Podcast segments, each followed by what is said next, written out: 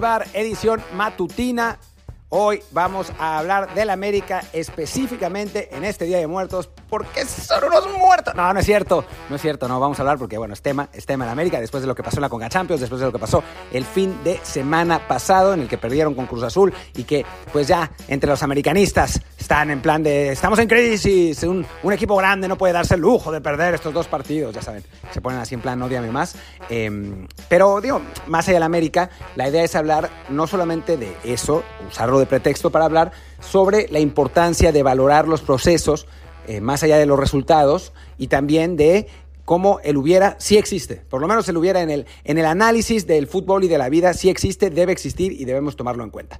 Pero bueno, antes de eso decirles que soy Martín del Palacio, como siempre, aquí estamos. Eh, pueden escucharnos en eh, Apple Podcasts, Google Podcasts, eh, Spotify, Stitcher, Himalaya, iVox y no sé cuántos más. El experto en, en, plataformas es Luis, yo nomás soy el que presenta, pero, pero bueno, hice, hice lo mejor que pude en esta circunstancia y ahora sí, vamos a entrar en materia en este, en este matutino, hablando de las águiles, de las poderosísimas águiles, como dicen, como dicen sus aficionados.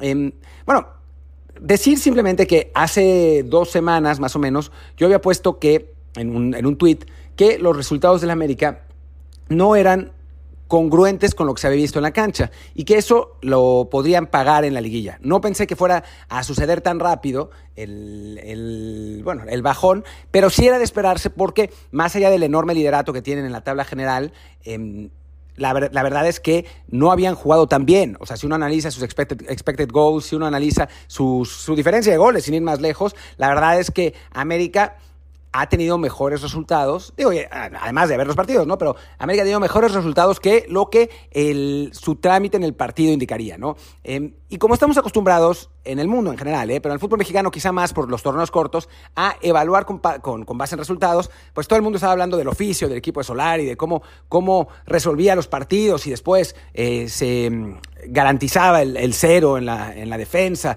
etcétera, ¿no? O sea, hablando mucho de los méritos, sin analizar realmente el proceso, ¿no? Y creo que, que es importante, en estos casos y en todo, en la vida, pensar no solamente en el resultado, sino en el proceso que te llevó a obtener ese resultado. Alguna vez, hace varios años, hablando con Juan, con Juan Manuel Illo, el, que ahora es auxiliar de Guardiola en, en el Manchester City, eh, me contaba, él es un radical, ¿no? Es un radical, eh, pero, pero lo que decía es eh, más o menos como, pues es que los resultados no importan, no importan. Lo que importa es el proceso. El proceso es, es lo más importante porque uno puede hacer lo mismo, exactamente lo mismo, en distintos clubes y tener resultados distintos. Entonces, en lo que hay que enfocarse es en el proceso, en que, en que se haga bien y bueno, los resultados llegarán o no, pero eso es completamente independiente.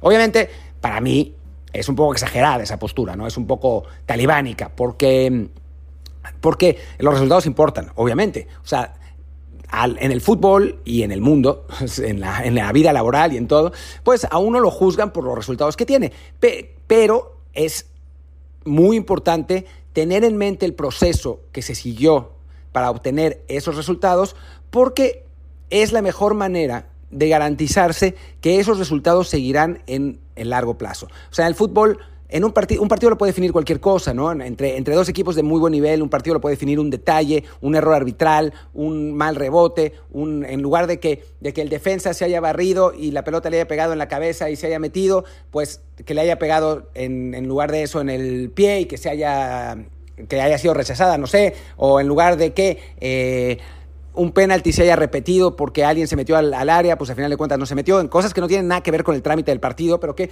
muchas veces definen eh, los resultados y se juzga a través de ellos.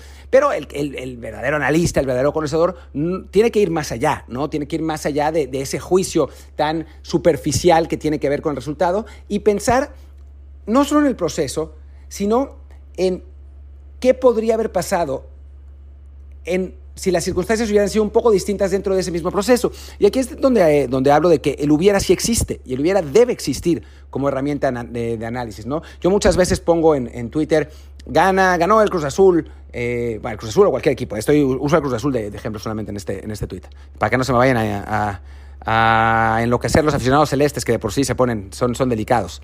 Eh, ganó el Cruz Azul, pero sin merecerlo.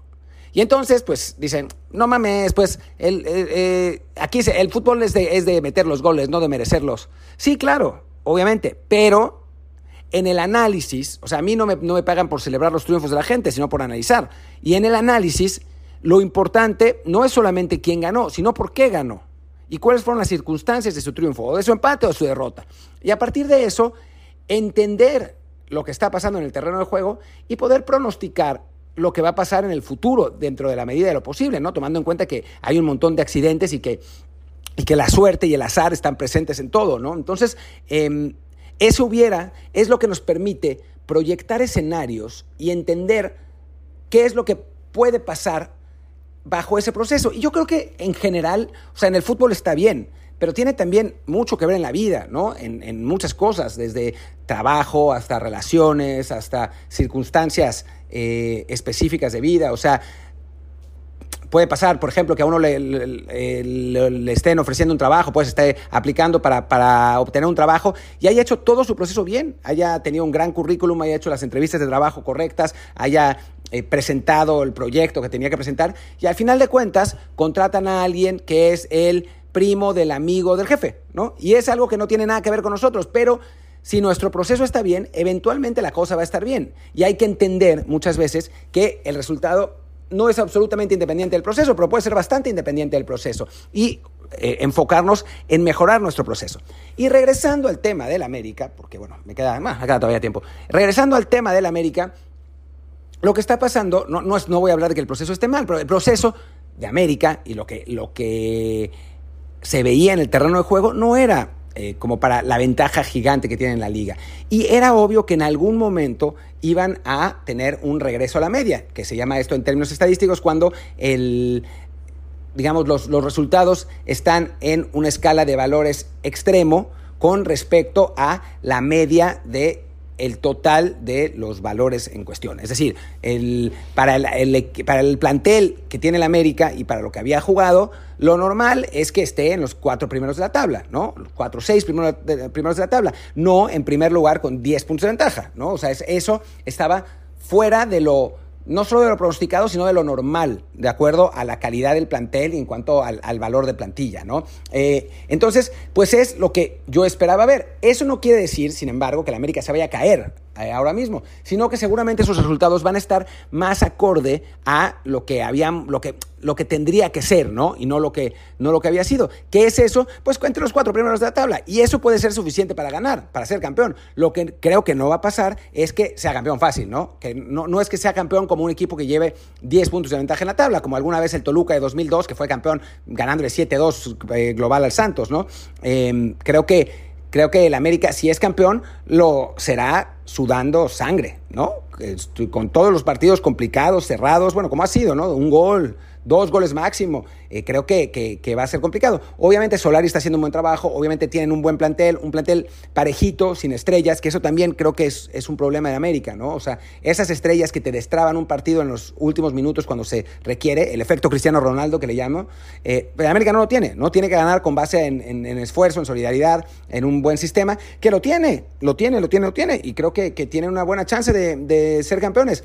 Ahora, que ese bajón que vimos en, en, el partido, en los partidos de Monterrey y de Cruz Azul es absolutamente normal. Y hablar de crisis es absurdo. Obvio, duele, duele perder una final, ¿no? Duele perder contra uno de los archirrivales al que además tenías de hijo durante años y que ahora resulta que es el campeón duele. Y en América no jugó bien, como otras veces no había jugado bien, ¿eh? pero había ganado porque eso, porque había metido un gol y porque el rival no había anotado y etcétera. ¿no? Ahora pasó con el Monterrey que no, realmente no generó opciones, Monterrey sí metió pues casi la única que tuvo, bueno, no es cierto, porque Ochoa después se sacó un par. Eh, antes ya Ochoa había sacado varias en otros partidos, ¿no? Ochoa ha sido uno de los mejores jugadores de América en el torneo. Eh, entonces, ya, ya, los resultados ya no eran tan consonantes, ¿no? Y después, con Cruz Azul, Ochoa no estuvo tan bien como otras veces, Ganaron los celestes, también mereciéndolo.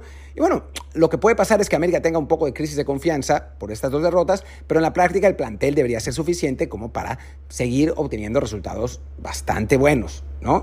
Pero no para nada es una cuestión de hablar de crisis, ¿no? O sea, no estamos hablando de que sea, esté jugando la selección francesa en la Liga de Naciones D con Andorra, eh, Andorra Gibraltar y San Marino, ¿no? O sea, estamos hablando de, de que América ha estado teniendo resultados muy buenos, excesivamente buenos, en un torneo que ha sido muy parejo, en general, ¿no? Y bueno, pues ya está. Creo que con esto terminamos el matutino de hoy. Más adelante vamos a tener el, programa normal con Luis Herrera. Por lo pronto yo me despido, soy Martín del Palacio, mi Twitter es arroba martindelp y el del podcast es desde el bar pod, desde el bar POD. Muchísimas gracias y nos vemos en unas orejas. Chao.